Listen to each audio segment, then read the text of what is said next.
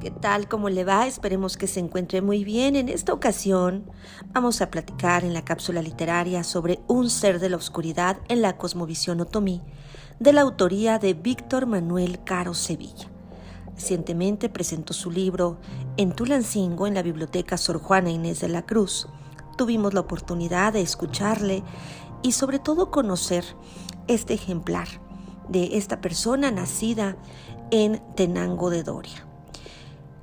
De hecho, pues muy orgulloso comentó que Jacques Galinier fue quien hizo la presentación de su libro. Le dirige unas palabras en este ejemplar que ya se encuentra en las ocho bibliotecas. Y dice así. La Sierra Madre Oriental constituye hoy en día un complejo ensamblaje de culturas y de tradiciones que se han construido a través de la historia prehispánica de Mesoamérica, de la colonización y se han remodelado constantemente mediante los avances de la globalización. En esta región se manejan los idiomas otomí, náhuatl, tepegua, totonaco y español portados por poblaciones tanto indígenas como mestizas. El municipio de Tenango de Doria ofrece un ejemplo singular de las interacciones entre estas culturas y de los aportes respectivos de cada grupo, desde las artes culinarias, la etiqueta, las fiestas religiosas y los aspectos más íntimos de la percepción de la identidad propia.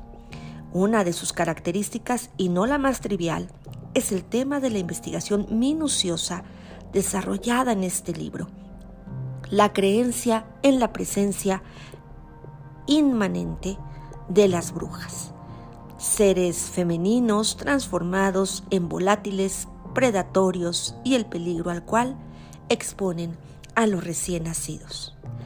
Así que esta obra titulada Un ser de la oscuridad en la cosmovisión otomí de Víctor Manuel Caro Sevilla, quien es originario de la cabecera municipal de Tenango, es licenciado en Lengua y Cultura por la Universidad Intercultural del Estado.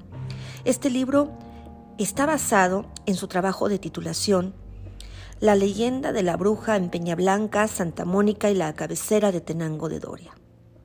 Hidalgo, presentado en 2017 bajo la dirección de Lourdes Raimundo Sabino.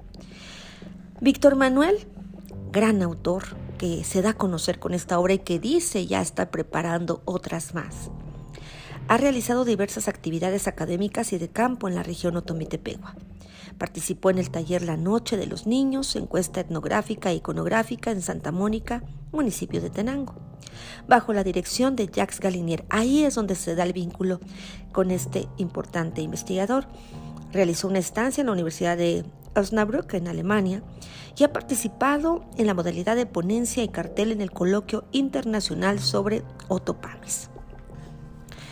La verdad es que es un libro muy interesante que trae además gráficas, trae imágenes que la misma gente que le narró sobre estos seres, sobre las brujas, pues también eh, le aportó estas ilustraciones.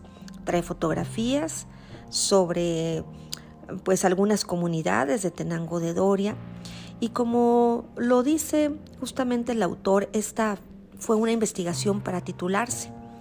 El objetivo fue documentar las distintas narraciones relativas a la bruja a partir de las memorias de mujeres y hombres de entre los 38 y 83 años de edad, de dos comunidades otomíes, de la cabecera de Tenango de Doria en la Sierra Otomitepegua, en el estado de Hidalgo. Así que el autor refiere que en términos generales pretende contribuir a la escritura de la historia local a partir de la mitología de la bruja, tomando como referencia principal la tradición oral.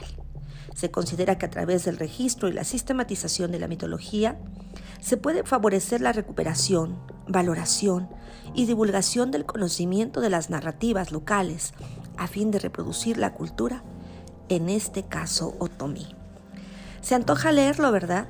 Son varios capítulos donde el autor dice que él tiene un don.